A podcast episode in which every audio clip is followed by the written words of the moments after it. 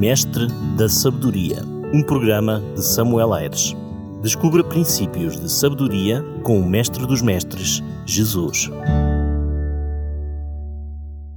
No início do ano de 1500 depois de Cristo, o Império Azteca era uma das civilizações mais poderosas e sofisticadas do hemisfério ocidental. No entanto, no prazo de um ano, esta poderosa nação de mais de 2 milhões de pessoas foi conquistada e escravizada por apenas 600 homens. Como é que isso aconteceu? Os aztecas tinham uma profecia sobre Quetzalcoatl, um lendário deus-rei que era de pele clara e de barba. Ele previu que ele iria voltar para o México através do mar e que ele viria nas nuvens do leste para salvá-los. Bem, em 1519, galeões espanhóis chegaram ao México transportando um grupo de conquistadores liderados por Hernando Cortés. Quando os aztecas viram estes navios, eles pensavam que as suas velas enfumadas pareciam nuvens. Cortés ouviu falar sobre a lenda azteca de alguns índios que viviam no litoral e decidiu tentar usá-la em seu favor. Ao assumir o manto de divindade, ele esperava confundir o supersticioso rei Montezuma II. Enquanto o rei estava à espera de receber o visitante de pele clara com honra, Cortés marchou com o seu exército para a direita ao centro da capital azteca. Quando as pessoas perceberam que Cortés não era o salvador que esperavam, já era tarde demais. Os conquistadores passaram a saquear, escravizar e matar o povo azteca. Uma nação inteira foi enganada e destruída, em parte, porque as profecias do retorno do seu Deus eram tão ambíguas que quase ninguém poderia ter se apercebido de tal falsificação. Algo muito idêntico vai acontecer num futuro próximo. A Bíblia diz-nos que Satanás vai falsificar a vinda de Jesus à Terra e muitos, como os aztecas, serão enganados. Certa vez o Mestre Jesus, alertando os discípulos, disse: Lemos isto em Mateus 24, 4 e 5. Vede, que ninguém vos engane, porque virão muitos em meu nome dizendo Eu sou o Cristo, e enganarão a muitos. No capítulo 24 de Mateus, Jesus Cristo começou a dar aos seus seguidores preciosas informações sobre a sua segunda vinda a esta terra. Por isso, não se limitou a dizer que viria, mas também a forma como viria. O Mestre sabia que Satanás desenvolveria um plano para que os cristãos estivessem o mais desapercebidos possíveis para este acontecimento, um pouco à semelhança do que aconteceu com o povo azteca na história contada há pouco. Por essa razão, Jesus Cristo quis deixar informações suficientes para que nenhum cristão fosse enganado.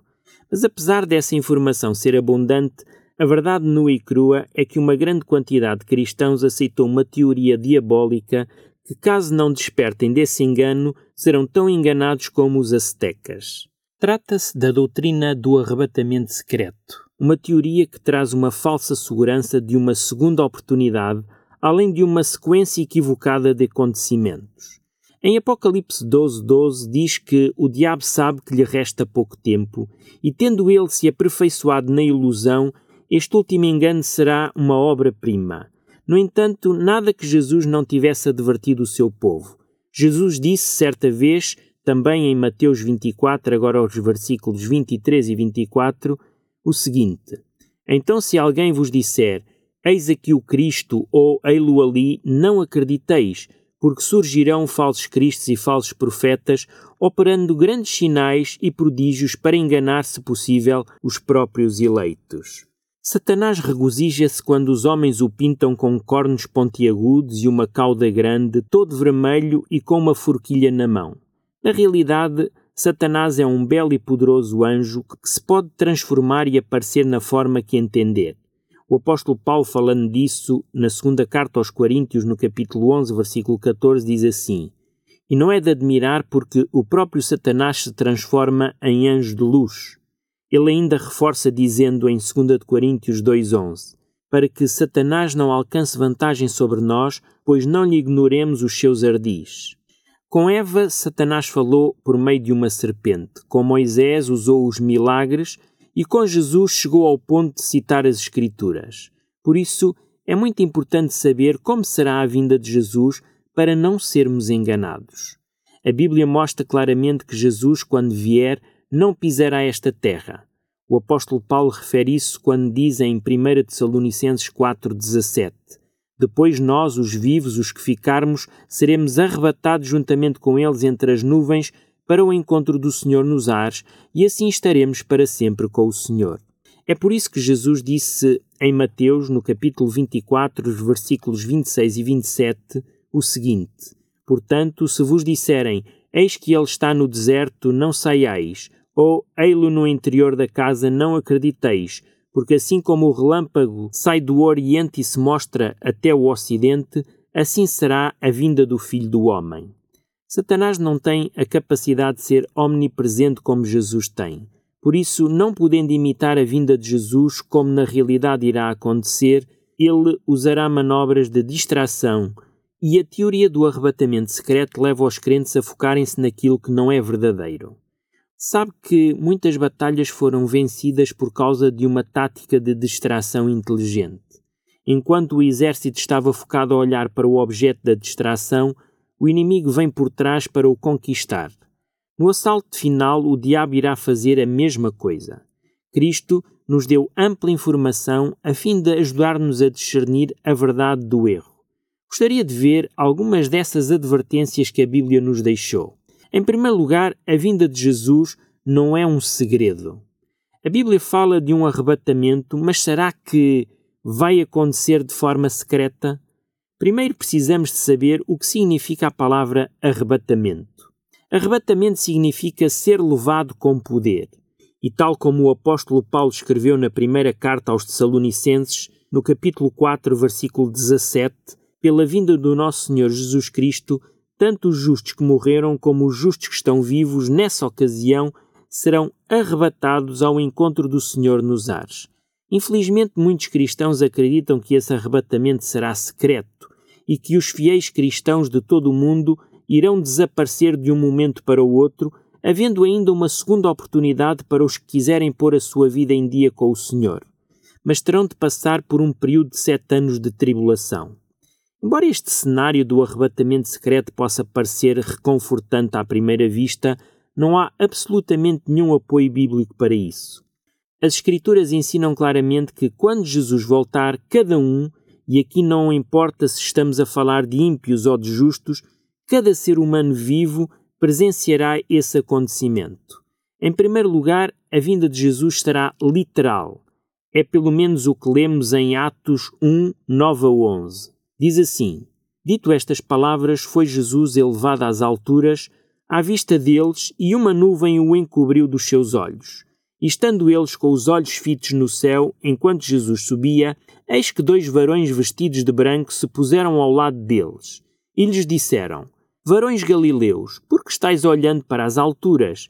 Este Jesus, que dentre vós foi assunto no céu, virá do modo como o viste subir. Mensageiros do céu informaram os discípulos que Jesus voltaria da mesma forma como tinha subido aos céus. Ele subiu de forma visível, por isso desceria também de forma visível. Se Jesus subiu com um corpo real, também descerá com um corpo real. Em segundo lugar, esta vinda do Mestre acontecerá de forma visível. Veja alguns textos. Eis que vem com as nuvens e todo o olho verá. É isto que lemos em Apocalipse 1,7. Repare que não são só alguns que o verão. Na volta de Jesus, todos o verão. Em Mateus 24, 27, reforça dizendo assim: Porque assim como o relâmpago sai do Oriente e se mostra até o Ocidente, assim há de ser a vinda do Filho do Homem. Aqui o Mestre faz a comparação a um relâmpago que ilumina todo o céu. Em Mateus 24, 30 diz ainda: Então aparecerá no céu o sinal do Filho do Homem Todos os povos da terra se lamentarão e verão o Filho do Homem vindo sobre as nuvens do céu, com poder e muita glória. Se há pouco o livro do Apocalipse dizia que todo o olho o veria, aqui Jesus reforça dizendo: Todos os povos o verão. Em terceiro lugar, além de Jesus vir de forma visível, a sua vinda será também audível, ou seja, será ouvida. Por exemplo, em 1 Tessalonicenses 4, 16 e 17, Paulo diz-nos assim: Porque o Senhor mesmo, dada a sua palavra de ordem, ouvida a voz do arcanjo e ressoada a trombeta de Deus, descerá dos céus e os mortos em Cristo ressuscitarão primeiro. Depois nós, os vivos, os que ficarmos, seremos arrebatados juntamente com eles entre as nuvens para o encontro do Senhor nos ares e assim estaremos para sempre com o Senhor. No Salmo 50, versículo 3 diz assim: Vem o nosso Senhor e não guarda silêncio. Perante ele arde o fogo devorador, ao seu redor esbraveja grande tormenta. Como nós podemos ver pelas escrituras que acabamos de ouvir, a segunda vinda de Jesus é um acontecimento barulhento. Haverá gritos, trombetas, ruídos. Ninguém estará distraído ao ponto de não reparar neste acontecimento. Em quarto lugar, a vinda de Jesus vai não só mexer com os nossos sentidos, mas também vai mexer com as nossas emoções. Veja o que Jesus diz em Lucas 21, 26 e 27. Haverá homens que desmaiarão de terror e pela expectativa das coisas que sobrevirão ao mundo, pois os poderes do céu serão abalados. Então se verá o Filho do Homem vindo numa nuvem com poder e grande glória. O Mestre Jesus descreve o sentimento de desespero daqueles que se vão perder. No entanto, o profeta Isaías faz a descrição dos sentimentos que os salvos vão viver por esta ocasião. Lemos assim em Isaías 25, 9. Naquele dia se dirá: Eis que este é o nosso Deus, a quem esperávamos, e ele nos salvará. Esse é o Senhor, a quem aguardávamos. Na sua salvação exultaremos e nos alegraremos. Para as duas classes, ímpios e justos, o dia da vinda de Jesus será emocionante, muito embora experimentando um contraste de emoções bastante diferentes. Quinto ponto. Jesus deixa bem claro que, na sua vinda, ele ressuscitará os que creram nele. Nós lemos assim em João 6,40. De facto, a vontade do meu Pai é que todo o homem que vir o Filho e nele crer tenha a vida eterna, e eu o ressuscitarei no último dia. O apóstolo Paulo, nas suas cartas, também confirma a promessa da ressurreição. Lemos assim em 1 Coríntios 15, versículo 22 e 23. Porque assim como em Adão todos morreram, assim também todos serão vivificados em Cristo, cada um, porém, por sua própria ordem. Cristo, as primícias, depois os que são de Cristo na sua vinda. Paulo ainda acrescenta em Tessalonicenses 4, 16 e 17, um texto que já foi lido, Portanto, o Senhor mesmo, dada a sua palavra de ordem, ouvida a voz do arcanjo e ressoada a trombeta de Deus, descerá dos céus e os mortos em Cristo ressuscitarão primeiro. Depois nós, os vivos, os que ficarmos, seremos arrebatados juntamente com eles, entre as nuvens, para o encontro do Senhor nos ares, e assim estaremos para sempre com o Senhor. Esta é a descrição da Bíblia sobre o arrebatamento. Os mortos em Cristo ressuscitarão pelo seu poder e vão encontrá-lo no ar. Depois, os fiéis que estarão vivos nessa altura também irão ao encontro do Senhor nos ares. Nada do que lemos até aqui nos mostra um acontecimento secreto. O sexto aspecto que gostava de mostrar é que, após a vinda de Jesus, esta terra ficará assolada. Isaías 24, 19 e 20 diz-nos assim: A terra será de todo quebrantada, ela totalmente se romperá, a terra violentamente se moverá. A terra cambaleará como um bêbado e balanceará como a rede de dormir, a sua transgressão pesa sobre ela, ela cairá e jamais se levantará.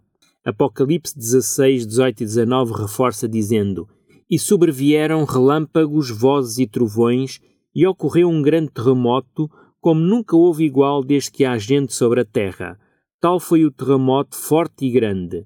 E a grande cidade se dividiu em três partes, e caíram as cidades das nações. E lembrou-se Deus da grande Babilônia para dar-lhe o cálice do vinho da fúria da sua ira. Todas as ilhas fugiram e os montes não foram achados. Este mundo será inabitável e só voltará a ser habitado quando Jesus cumprir a promessa de fazer novos céus e nova terra. E finalmente, por último, e para que não restem dúvidas, na segunda vinda de Jesus dá-se o juízo final, ou seja, cada um de nós tem o seu destino decidido.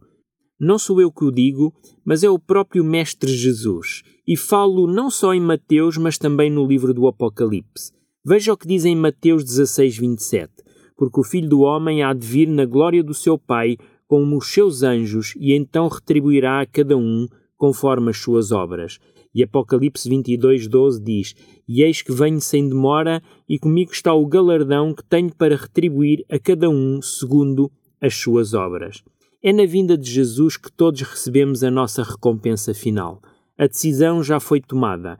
Não haverá segunda oportunidade para a pessoa que se converter. O tempo para tomar uma decisão é agora, é hoje. Amanhã já pode ser muito tarde.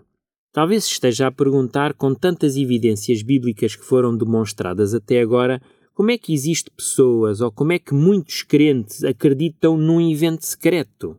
A verdade é que, tal como acontece com a maioria dos enganos, a teoria do arrebatamento secreto é baseada em alguns textos que foram tirados do seu contexto. Dois conceitos principais das Escrituras têm sido utilizados para fundamentar um arrebatamento secreto. O primeiro é a ideia de que Jesus virá como um ladrão. A teoria toma forma aqui quando afirma que Jesus vem roubar os justos e levá-los em silêncio para o céu. A vinda de Cristo é descrita como um ladrão diversas vezes ao longo do Novo Testamento. Vejamos uma dessas passagens a ver se ela descreve um arrebatamento secreto. Segunda de Pedro 3:10 diz assim: Virá entretanto como um ladrão o dia do Senhor, no qual os céus passarão com intrepidoso estrondo e os elementos se desfarão abrasados. Também a terra e as obras que nela existem serão afligidas. Ao lermos este texto, percebemos que não soa um evento secreto. Além do mais, as outras vezes que o Mestre refere que virá como ladrão, refere-se não propriamente ao secretismo da sua vinda, mas a uma vinda inesperada, ou seja, as pessoas ficarão surpresas pois não estavam preparadas para esse acontecimento. Assim como o ladrão vem de forma inesperada, sem que ninguém esteja à espera, para muitas pessoas, a vinda de Jesus as apanhará de surpresa. O segundo conceito usado para apoiar uma vinda secreta encontramos nas palavras do Mestre em Lucas 17, 34 a 36. Jesus diz assim: Digo-vos que naquela noite dois estarão numa cama, um será tomado e deixado o outro. Duas mulheres estarão juntas moendo, uma será tomada e deixada a outra. Dois estarão no campo, um será tomado e o outro deixado. Os defensores do arrebatamento secreto defendem que Jesus, ao dizer estas palavras, estaria a mostrar que os salvos desaparecerão de forma repentina no momento da sua vinda. Mas terá sido realmente isto que o Mestre quis ensinar? Será que podemos fazer de um texto uma doutrina? E o que dizer de todos os outros textos que já lemos até aqui e que mostram precisamente o contrário? E se Jesus não estivesse a falar de um arrebatamento secreto, mas de uma outra realidade? Se quisermos ser honestos com o texto bíblico, iremos ver que o contexto é outro. Dois estarão numa cama. A cama é um lugar para dormir e Jesus, a certa altura, usa o símbolo do sono para falar da morte. Ele diz aos discípulos: Nosso amigo Lázaro dorme, mas eu vou, que eu possa despertá-lo do sono. Então Jesus lhes disse claramente: Lázaro está morto. Nós encontramos isso em João 11, 11 a 14. Na ressurreição do último dia haverá dois tipos de pessoas dormindo na sepultura: os perdidos e os salvos. Jesus disse ainda: duas mulheres juntas moendo. Em profecia bíblica, uma mulher é o símbolo de uma igreja. Duas igrejas que estão moendo o grão, ou seja, trabalhando com a palavra de Deus. Mas, quando Jesus vier, só uma igreja será a verdadeira. Embora ambas estejam exteriormente fazendo a mesma coisa, só uma será levada. Ele ainda usa um outro exemplo: dois homens no campo. O campo representa o mundo, nós encontramos isso em Mateus 13:38. Quando Jesus voltar, haverá dois tipos de missionários trabalhando no campo: o falso e o verdadeiro. É por isso que ele disse: Muitos me dirão naquele dia: Senhor, Senhor, não profetizamos nós em teu nome e em teu nome não expelimos demónios e em teu nome não fizemos muitos milagres? E então lhes direi: Nunca vos conheci. Afastai-vos de mim, vós que praticais a iniquidade. Nós encontramos isso em Mateus 7, 22 e 23. O que Jesus está a ensinar é que no final da história deste mundo haverá somente dois tipos de pessoas, os perdidos e os salvos. Tão simples quanto isso. Outro equívoco comum contido na teoria do arrebatamento secreto é que as pessoas vão continuar a viver aqui na Terra por vários anos após o retorno de Cristo. No entanto, a Bíblia ensina claramente que quando Jesus vem, a seguir não haverá ninguém vivo neste planeta. Por exemplo, em sua profecia sobre o fim dos tempos, Jeremias escreveu: Nós encontramos isso no capítulo 4, versículo 23 a 26.